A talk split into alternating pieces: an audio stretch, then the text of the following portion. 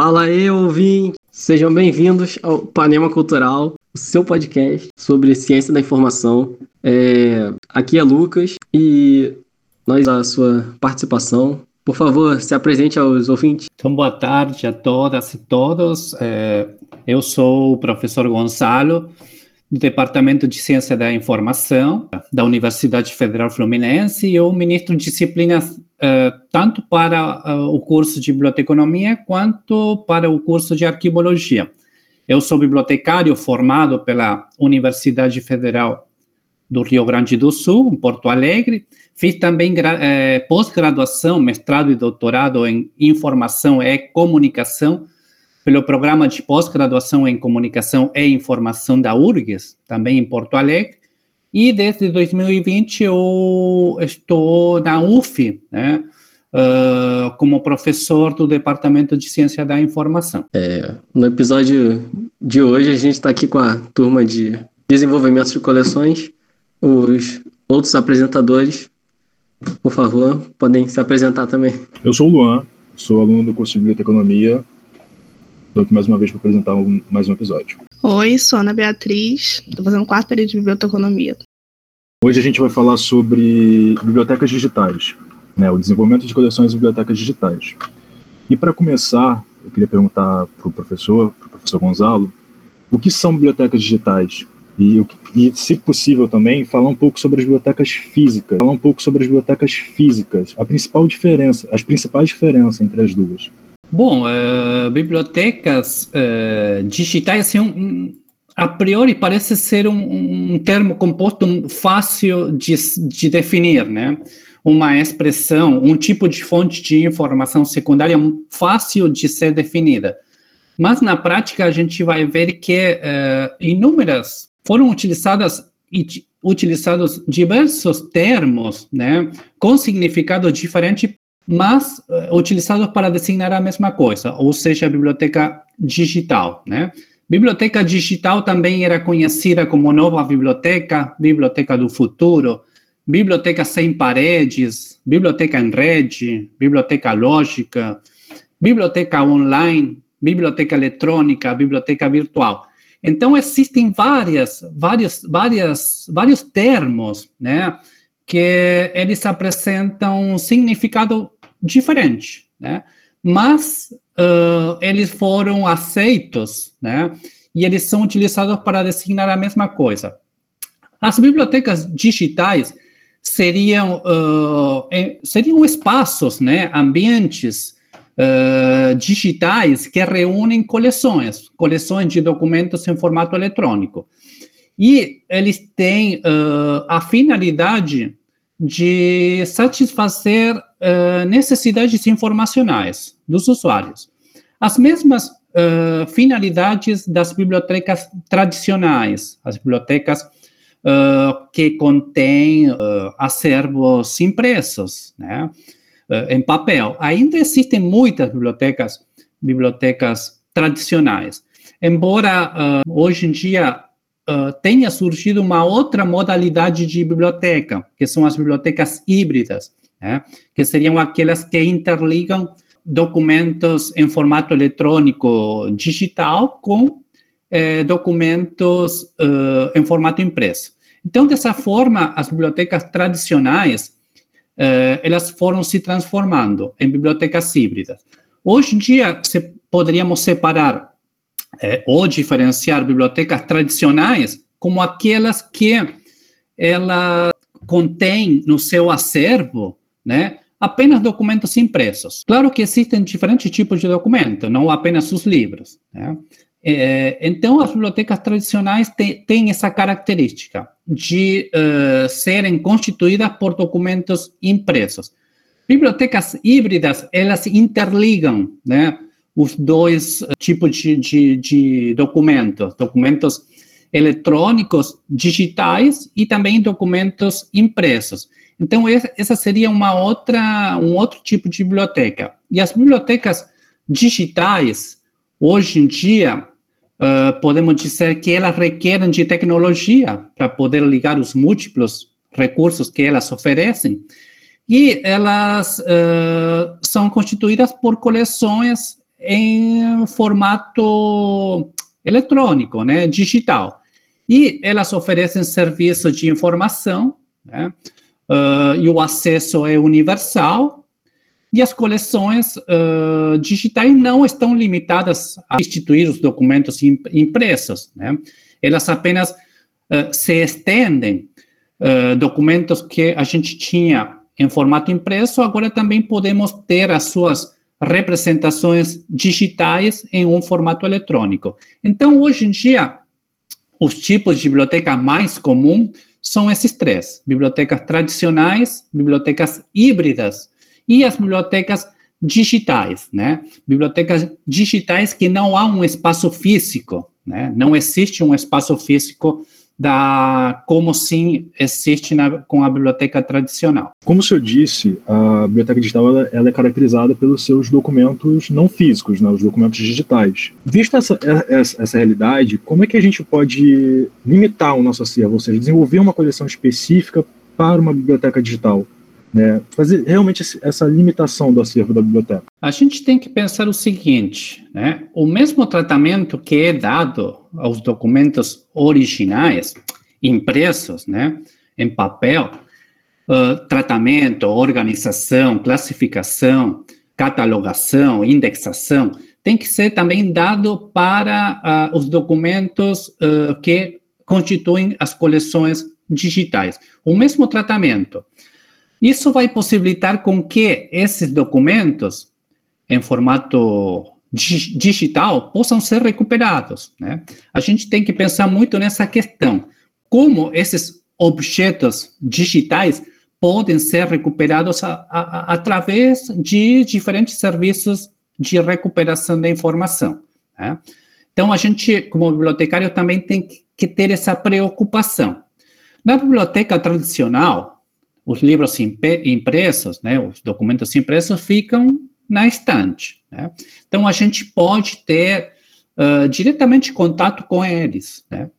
prévia busca de um determinado título, autor, uh, assunto no catálogo, no catálogo disponibilizado pela biblioteca. Uh, nas coleções digitais, a gente também tem que se preocupar com essas questões, porque não é apenas criar as coleções os conjuntos de objetos digitais, mas também uh, há uma necessidade de poder organizar essas coleções digitais para que as pessoas né, possam uh, ter acesso a eles. Então, a gente tem que pensar, planejar as nossas coleções uh, digitais da mesma forma que planejamos as nossas coleções em formato impresso, né? sempre buscando atender as necessidades de um determinado público, uh, inseridas dentro de uma determinada instituição, e uh, também contar com recursos suficientes, né, para poder instalar, né, poder criar essas, esses ambientes digitais. Mas uh, as coleções, elas podem ser uh, desenvolvidas, coleções digitais, da mesma forma que são desenvolvidas as coleções em formato impresso, uh, visando sempre atender às demandas informacionais dos usuários, usuários da, das bibliotecas, né? sejam elas eh, tradicionais ou digitais. Eh, então isso tem que ser tem que ser observado, tem que ser analisado, fazer um levantamento, né? fazer um estudo de usuário Uh, da mesma forma que é, como é feito uh, nas bibliotecas tradicionais. Conhecer os nossos usuários que estão do outro lado do computador, né? melhorar, aperfeiçoar o sistema de recuperação da informação. Uh, também tem a questão da preservação desse tipo de material, né? material digital. E, enfim, as bibliotecas digitais, elas é, podem ser consideradas representações, né, das bibliotecas tradicionais. Elas, é, os acervos, né, eles têm que ser desenvolvidos da mesma forma do que nas bibliotecas tradicionais. Então, é, a escolha de um determinado assunto, de uma determinada temática, isso vai depender muito do tipo de o, do tipo de público que cada uma das bibliotecas atende. Né? Dessa forma, fica muito mais fácil poder planejar o desenvolvimento de coleções. Aqui a gente está focando mais no desenvolvimento de coleções eh, digitais. Semelhanças, né, em termos de desenvolvimento da, das coleções, uh, são muito parecidas uh, com, uh, com as bibliotecas tradicionais. Professor, é, seria a internet uma possibilidade da criação do Mundanium? Porque na época que essa ideia foi criada, não havia tecnologia, né, suficiente para fazer a biblioteca digital mundial. Agora pode acontecer. Pode sim, né? Quando o Mundanium foi criado por, por, por Paulo Tler, né? Ele o que, que ele pensou? Ele além de criar uma bibliografia universal, né, com todas aquelas, aquelas fichas catalográficas que representavam todos os documentos que tinham sido produzidos, publicados, né? Ele também se preocupou muito com essa questão do, do, do armazenamento, né? do, de, de, de, criar né? um palácio, mundâneo, como um espaço de guarda de todos esses documentos impressos, né, que, que tinham sido catalogados através da ficha catalográfica. É, então, ele, ele não apenas se preocupou com essa questão de poder uh, fazer essa bibliografia, esse levantamento bibliográfico, a, através das fichas catalográficas, mas também ele se preocupou com, uh, com a manutenção desses documentos em formato impresso. E para isso que ele cria o Mundanium, né, para que todas as pessoas pudessem ter acesso aos documentos impressos, né? E eh, ele foi assim um visionário. Ele foi eh, teve várias ideias assim futuristas, eu diria, né? Acho que ele um pouco estava estava já pensando no que no que viria no futuro, né, com o avanço tecnológico, o avanço das telecomunicações, do sistema de comunicação. Ele estava pensando no, nesse nesse mundâneo, uh, vamos dizer assim, hoje em dia que poderia ser considerado considerado o Google, né? O Google poderia ser é, considerado uma espécie de mundâneo, no qual vocês conseguem ter acesso não apenas a um, um, único tipo de documento, né? não apenas a documentos textuais, mas também vocês conseguem ter acesso a documentos iconográficos, músicas, filmes, tudo a partir de um único lugar. Então, o, o, o Mundanium era um pouco a fase assim mais tradicional, né? É, pensando no formato impresso, ele não se limitava a livro, né? Ele também considerava documento outros tipos de, de documentos, além do livro. Né? Então, hoje em dia, o, o, Google, né, a gente poderia estabelecer um paralelo ali, né? E, e pensar que seria o, o Mundanium, no qual a gente pode ter acesso a, a, a um é, a todo um repertório bibliográfico, diferentes tipos de documento, a partir de um único lugar, né? Então a busca é, é centralizada dessa forma, né? Então ele estava muito preocupado com a questão do acesso, como é, toda essa massa documental que era produzida, publicada, poderia ser acessada, né? Acessada através uh, de diferentes uh, diferentes formas, né? Então ele também se preocupou com a guarda com, com a criação de um, um lugar para poder armazenar toda essa memória, toda essa, essa, essa produção intelectual, né? Então, não era apenas a questão de, de criar as fichas catalográficas para poder é, individualizar cada documento, né? Mas também era essa questão do acesso. E com o Google, né? Ele poderíamos estabelecer um paralelo, né, a partir do avanço tecnológico, do aperfeiçoamento do sistema de comunicação, né, a gente hoje em dia teria um mundâneo uh, modernizado, né, automatizado, que seria o próprio Google, né, vocês através dele conseguem ter acesso a diversos tipos de documento, em diferentes formatos, em diferentes suportes. É, seguindo o que, que você estava falando do Google, é, professor, é, como é que a gente faz para é, fazer uma aquisição dos documentos. Assim, para formar o acervo digital, não seria só pegar do Google, já que você comentou tudo mais sobre o Google ser tipo um mundâneo e tudo mais, é, ele também não serviria para a gente fazer a aquisição para a formação do acervo? É, tem uma questão ali, né, bem importante. Assim, não, não podemos né, pegar do, do Google e um e-book e colocar dentro da nossa coleção, né? A gente tem que pensar também que tem os direitos autorais, né? Todos os, os documentos, uh, publicações, né? Que são editados, que são publicados, uh, tem, uh, eles estão preservados, né? Os autores das obras, dos documentos originais, eles têm os seus direitos preservados. Então a gente tem que pensar muito nisso, nessa questão, né? Quando você fala ah, coleções digitais, elas não têm essa não tem, não tem essa, essa preocupação, né? Uh, pelo contrário, a gente também tem que pensar, dar o mesmo tratamento uh, do que uh, os bibliotecários dão para os documentos, documentos impressos. Né? Então, nas bibliotecas tradicionais e também nas bibliotecas híbridas, a aquisição de materiais é feita por encomenda, né? Tem as editoras, tem o levantamento de preço, né? Os bibliotecários também precisam é, ter esse, esse é, desenvolver essa, esse, essa função, né? De administrador, de gestor, gestor, né? E levantar preço, ver, ver, conversar com as editoras para poder uh, atender as demandas do público que, que, que, que utiliza a biblioteca. E também atender as demandas dos cursos, por exemplo, em bibliotecas universitárias, tem, tem as bibliografias que cada curso, cada disciplina tem, tem que ter, né, uh, no seu no conteúdo programático, né, é, na sua emenda.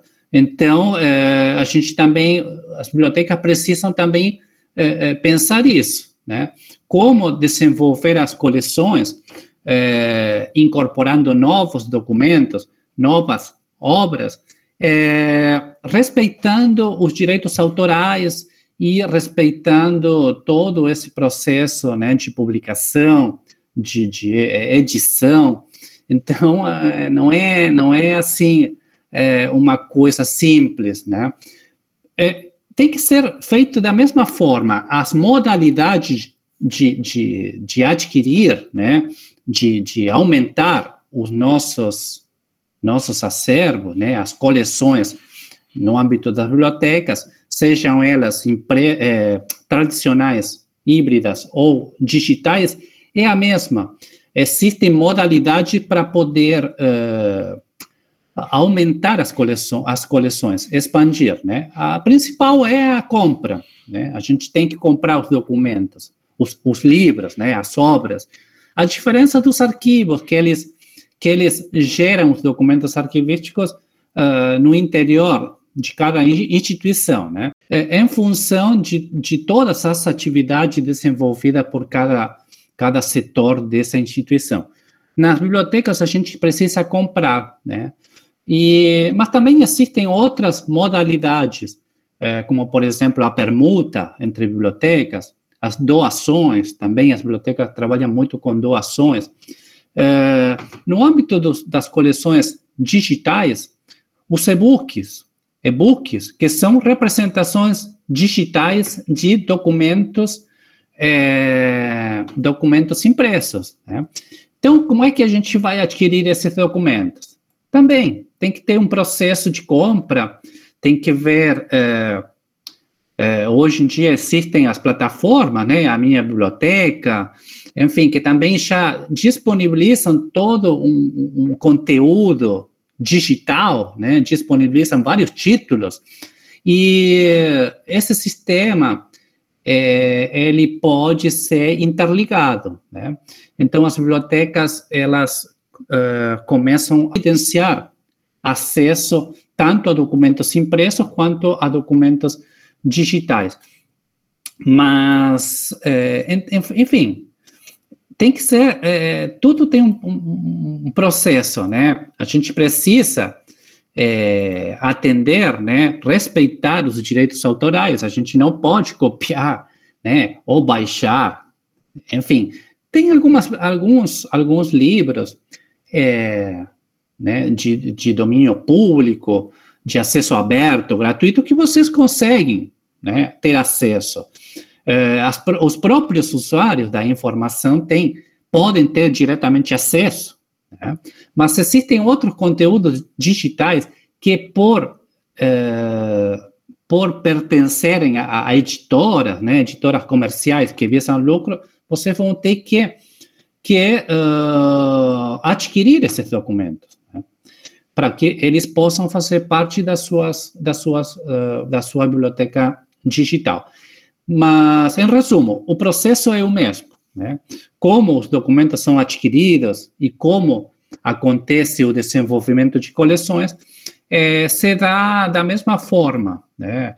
Bibliotecas é, tradicionais, bibliotecas híbridas e bibliotecas digitais. Claro que as bibliotecas digitais é, são alavancadas por uma série de, de recursos, né? Tem a questão da tecnologia, das instituições adquirirem essas tecnologias, né? Para poder é, oferecer conteúdos digitais para seus usuários. É, e dessa forma criar sistemas automatizados.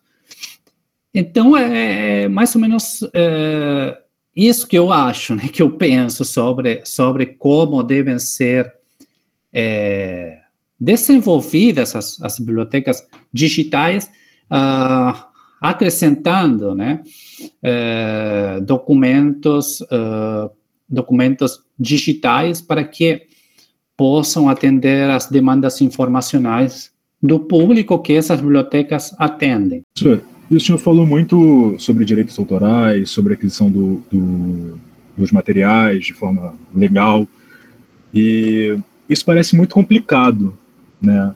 Muito mais complicado do que, do que só pegar na internet. Como a biblioteca digital pode contrapor essa facilidade da, da internet em relação a esses documentos para atrair o usuário, né? para tirar ele desse, desses sites que muitas vezes disponibilizam o conteúdo até de forma ilegal, né? sem respeitar qualquer regra de direitos autorais e, e outras regras?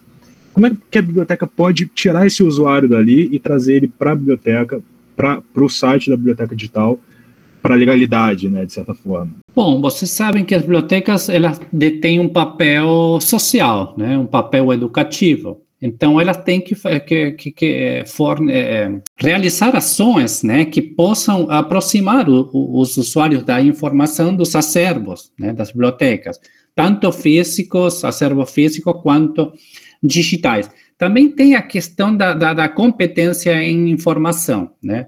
E que está diretamente relacionado com a educação dos usuários. É, isso também é muito importante que, que seja é, discutido, porque a competência uh, informacional, né, é, adquirir, desenvolver competências informacionais, né, de leitura, de, de, de acesso a documentos, né? Isso tem que ser dado, essa, essa competência, né? O próprio bibliotecário tem, tem habilidades, né? Tem aptidões, competência para poder é, orientar seus usuários, educar seus usuários. Então, hoje em dia se fala muito das fake news, da desinformação, né? do negacionismo, Uh, e isso acaba um pouco comprometendo né, o tipo de uh, informações uh, que as pessoas acessam né, e consomem. Né. Hoje em dia, se pensarmos na, nas mídias, redes sociais, que transitam muita informação, né, diariamente é produzida e, e, e compartilhada muita informação através dessas desses ambientes de interação social. Então, como é que a biblioteca pode neutralizar as práticas desonestas, por exemplo, de disseminação de fake news, né? Uh, oferecendo cursos, treinamentos, capacitações, se aproximando mais dos seus usuários da informação, conhecendo mais seu público, né? oferecendo treinamentos sobre bases de dados, eh, bibliotecas digitais, catálogos, né? fazendo oficinas, eh, organizando também eventos, né? Eh, de forma que eh, os usuários possam adquirir, desenvolver as suas próprias competências informacionais e que, no momento de acessar uma informação, eles consigam diferenciar a informação é, falsa da informação é, fidedigna, né, confiável. Então, é um trabalho educativo, um trabalho é, social, né, que os, os bibliotecários, as bibliotecas têm que fazer, né, criar essas ações, né, que garantam o sucesso, que possam é, trazer benefícios para os usuários da informação. Né? E, claro que eles não vão deixar de utilizar o Google, né, ou algum outro mecanismo, porque isso faz parte do avanço tecnológico também, né? A gente não não não está tá querendo isso, né? Que que as pessoas não procurem mais informações diretamente no Google. Não se trata disso, né? Se trata de que elas possam uh, reconhecer, né, quando uh, eles acessam uma informação falsa, né, do que as informações confiáveis, fidedignas, né, que eles, eles, eles possam ter essa essa competência informacional, né? Isso vai trazer muitos benefícios para eles.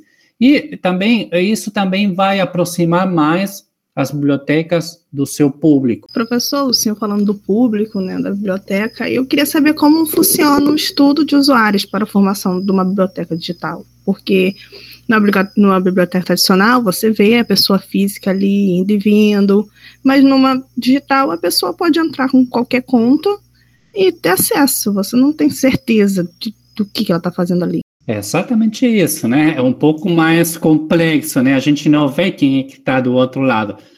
Uh, a gente tem, tem, como, uh, tem como gerar indicadores, né? Relatórios de acesso, de, de consulta, né? Para poder aperfeiçoar esse sistema, poder aperfeiçoar e eh, aprimorar esse sistema de recuperação da informação.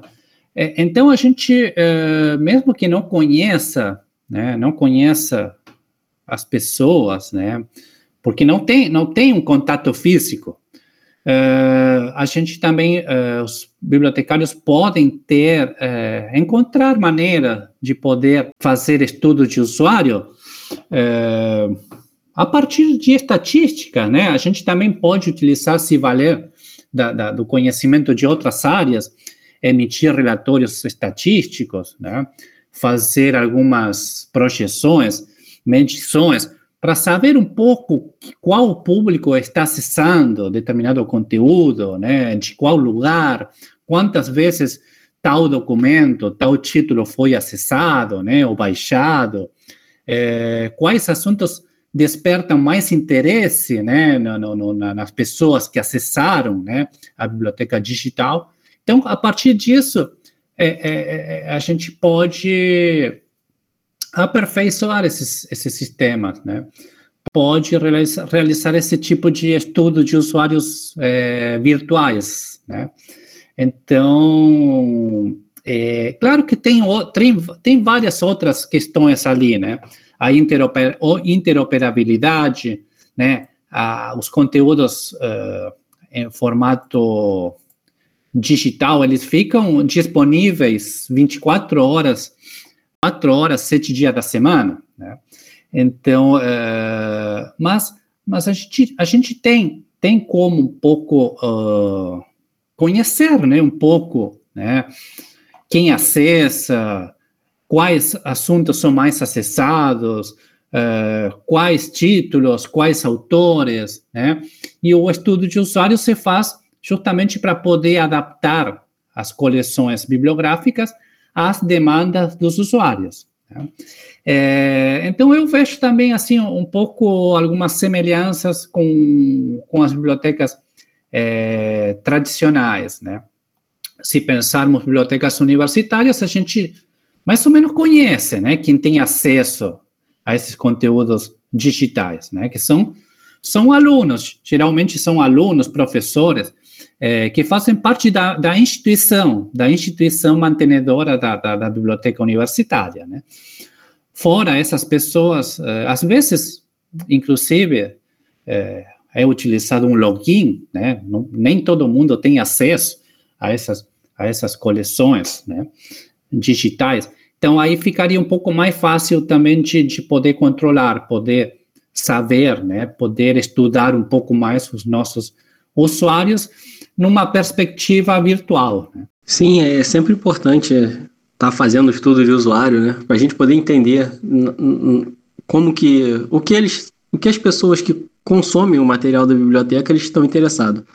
É, na parte, nas bibliotecas físicas, é, a gente vê uma interação do bibliotecário com os usuários, claramente. Só que como é que é esse processo nas bibliotecas digitais? Porque não tem a interação física com o usuário, né?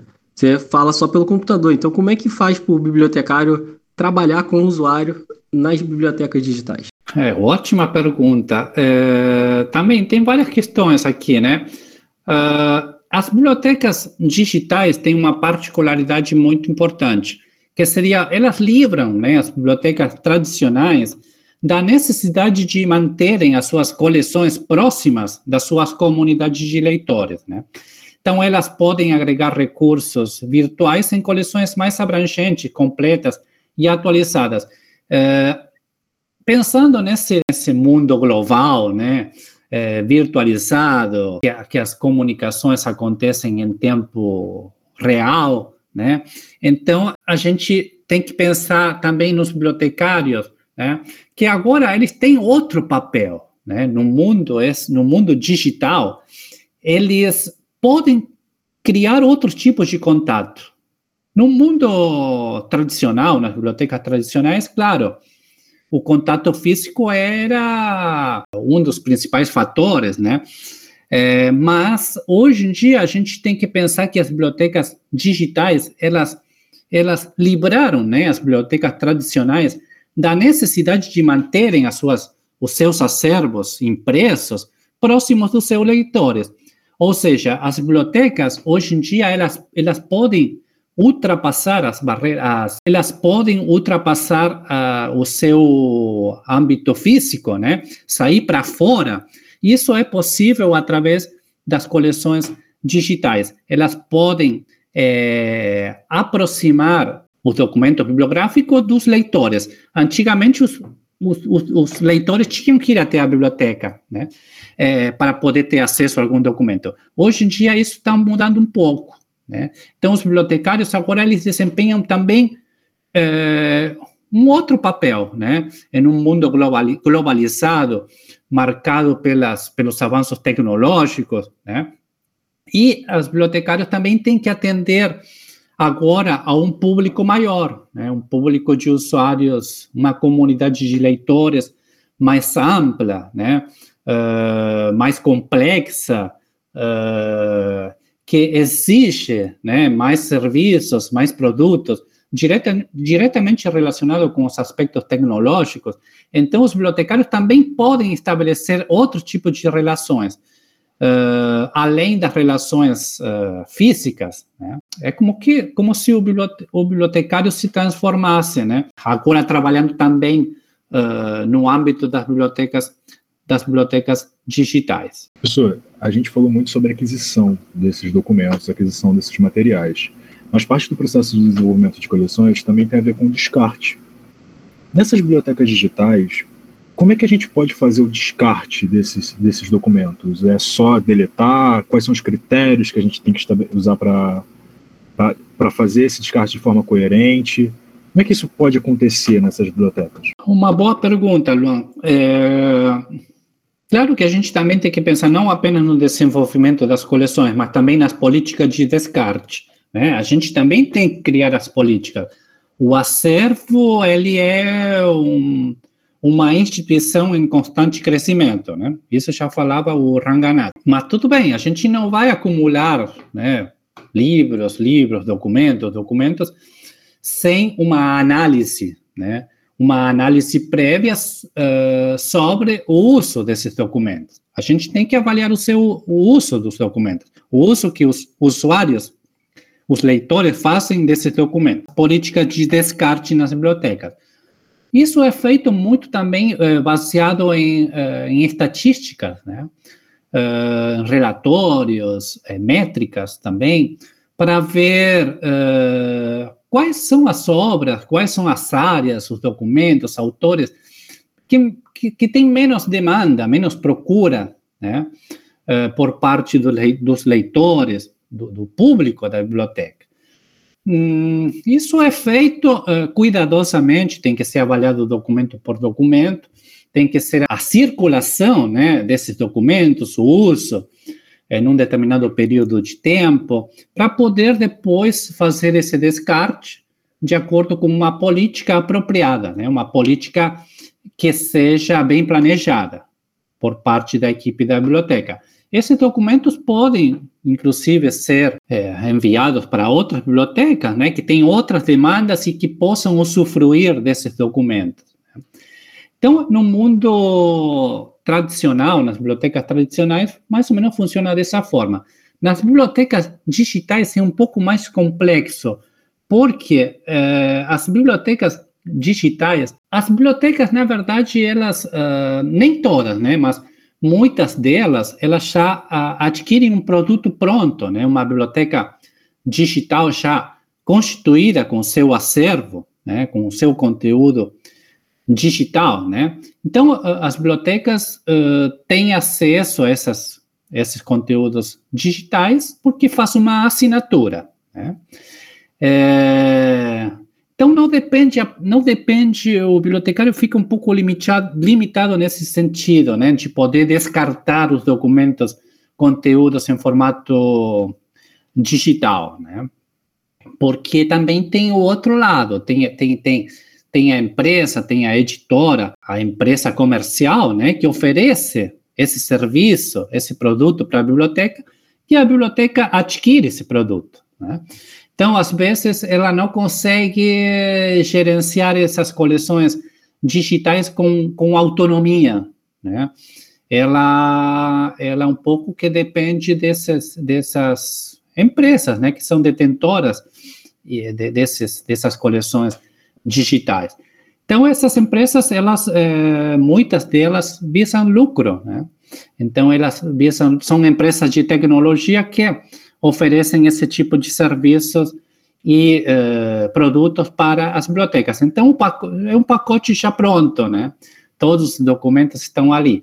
Claro que, é, que podem ser inseridos novos documentos uh, conforme uh, solicitações né, dos bibliotecários, né, buscando atender as demandas uh, dos usuários, mas às vezes nem sempre é possível. Né? Então, uh, claro que também uh, é poss possível né, analisar essas coleções digitais é, pelo número de acessos também. Possibilitam a, a, a, esses, esses relatórios, esses é, dados estatísticos de acesso, de uso né, dos documentos, e os, as bibliotecas e as instituições detentoras da, das bibliotecas que contratam esse serviço tem que ficar muito atenta, porque às vezes essas coleções digitais não são muito utilizadas, uh, sendo que a assinatura né, é bem cara às vezes. Então, uh, o bibliotecário tem que participar nesse processo também, né? É, saber, conhecer o que, que pode estar acontecendo, né? Estimular o uso dessas, dessas é, coleções digitais e, claro, se a gente pensar numa biblioteca digital constituída é, com recursos da própria biblioteca, que, que tem um, um, setor de reprodução de documentos, que digitaliza sua, as suas obras, como, por exemplo, a Biblioteca Nacional faz, que ela tem a sua Biblioteca Nacional Digital, que digitaliza documentos documentos é, antigos, né, obras raras do seu acervo impresso. Então, ela, aí, nesse caso, fica muito mais fácil, né, para poder gerenciar e poder realizar o descarte dos documentos. Embora o descarte, para, para coleções digitais, não, não, é, até que não faz tanto sentido, né, porque o descarte, é, é existia muito mais a preocupação do descarte dos documentos no, no, nos acervos impressos, né, até por uma questão de espaço físico. As bibliotecas elas ficavam sem, espa sem espaço físico, né? Como eu disse anteriormente, as bibliotecas são uma instituição que estão em constante, evolução, com constante é, avanço, né? Então, os acervos bibliográficos, eles tendem a crescer, né? A aumentar. Porque novos autores começam a escrever, né? Surgem novos autores, novos assuntos, novas temáticas. Então, havia uma preocupação, e ainda há uma preocupação muito grande com como armazenar todos esses documentos impressos, né? Como, como ter um espaço físico que consiga né, dar conta de todos esses documentos. Então, por isso que se fazia também muito descarte, né?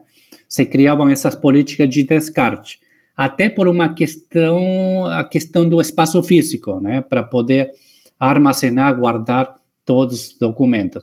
Nas coleções digitais, isso não, não acontece esse problema, né, não se tem esse, esse problema, porque os documentos ficam em formato digital, né. Claro que tem um servidor por trás, né, tem um servidor que é, armazena todos esses esses ob objetos digitais, né? Que é, também, é, se colocar muitos documentos digitais, vocês sabem que tem a questão do armazenamento, né? O, o, o, sistema computacional ou o disco rígido vai, vai acabar, vai chegar um momento que não vai ter mais, mais espaço. Mas essa é uma outra questão, né, que envolve é, tecnologia. É, mas, mas eu não vejo assim é, é, tem que ter essa preocupação, né, também com, a, com o descarte, né, criar políticas de descarte de documentos digitais, mas não é não é uma, uma preocupação tão, tão séria, não se torna uma preocupação tão séria quanto nas bibliotecas tradicionais. Professor, como funcionaria o desenvolvimento de uma interface que seja receptiva ao usuário, levando em conta que garantem recursos de acessibilidade para pessoas com deficiência, assim. Como seria uma interface é, que seja adaptada para eles?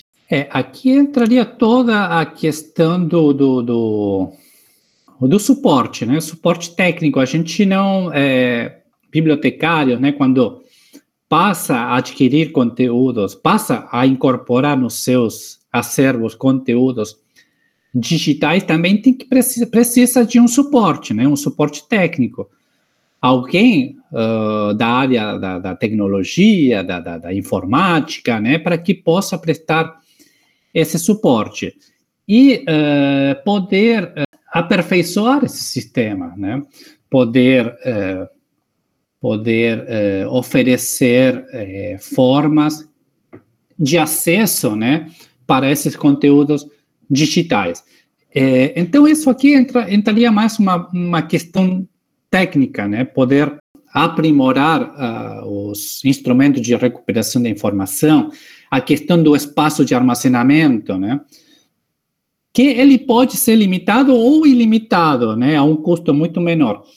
Uh, também isso também tem que ser considerado. O acesso múltiplo, que as coleções digitais fiquem disponíveis 24 horas, 7 dias da semana, que contenham na sua, na sua interface recursos né, pra, para as pessoas com necessidades. Né?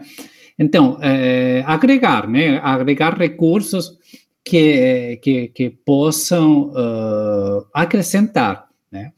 E, mas isso aqui é muito importante que tenha alguém, alguém uh, da, da área da tecnologia, é, para poder oferecer esse suporte técnico, né? Porque os bibliotecários uh, não têm muito conhecimento, né, sobre como é instalado, né, um software para poder gerenciar as bibliotecas digitais, que tipo de, de, de, de equipamentos, né? Como é que é feita a, manutenção dessas coleções digitais, vocês sabem que tem as atualizações de software, enfim, tudo isso tem que, tá, tem que ter alguém uh, responsável, né, por essas, por esses, essas questões técnicas, né, então, qualquer, qualquer instituição, que, biblioteca que queira instalar, né, uma, uma biblioteca digital tem que ter esse, esse suporte técnico. Professor, para finalizar, eu queria trazer de volta um conceito que o senhor trouxe no início do, do podcast. O senhor falou sobre as bibliotecas híbridas. Queria saber para o senhor se as bibliotecas híbridas elas vão ser o futuro da biblioteca física. Se aquela biblioteca tradicional, onde só há é, livros físicos, vai com o tempo desaparecer e a gente vai dar lugar a essas bibliotecas híbridas, essas bibliotecas que compõem tanto a parte física do acervo quanto a digital Ótimo. Uh, sim, as bibliotecas, eh, eu acho que o avanço é, não vai ser, assim, é um pouco lento, né, ainda, essa transição de biblioteca tradicional passar para bibliotecas híbridas. Claro que já várias delas já estão passando, né, se, se, se transformando, né, se atualizando e eh, se constituindo como bibliotecas híbridas. Mas nem todas a gente tem que pensar que nem todas têm as mesmas possibilidades, né? De infraestrutura, infraestrutura possibilidade de equipe, né? De suporte técnico. Tem várias bibliotecas, né? Tradicionais que sequer têm um computador, né? Tem, tem uma conexão de internet. Isso é uma realidade forte, né? Hoje em dia. Mas, sim, está havendo uma migração, né, uma transformação das bibliotecas eh, tradicionais impressas uh, para as bibliotecas híbridas, né, que oferecem tanto acesso a documentos impressos quanto a documentos em formato digital, né?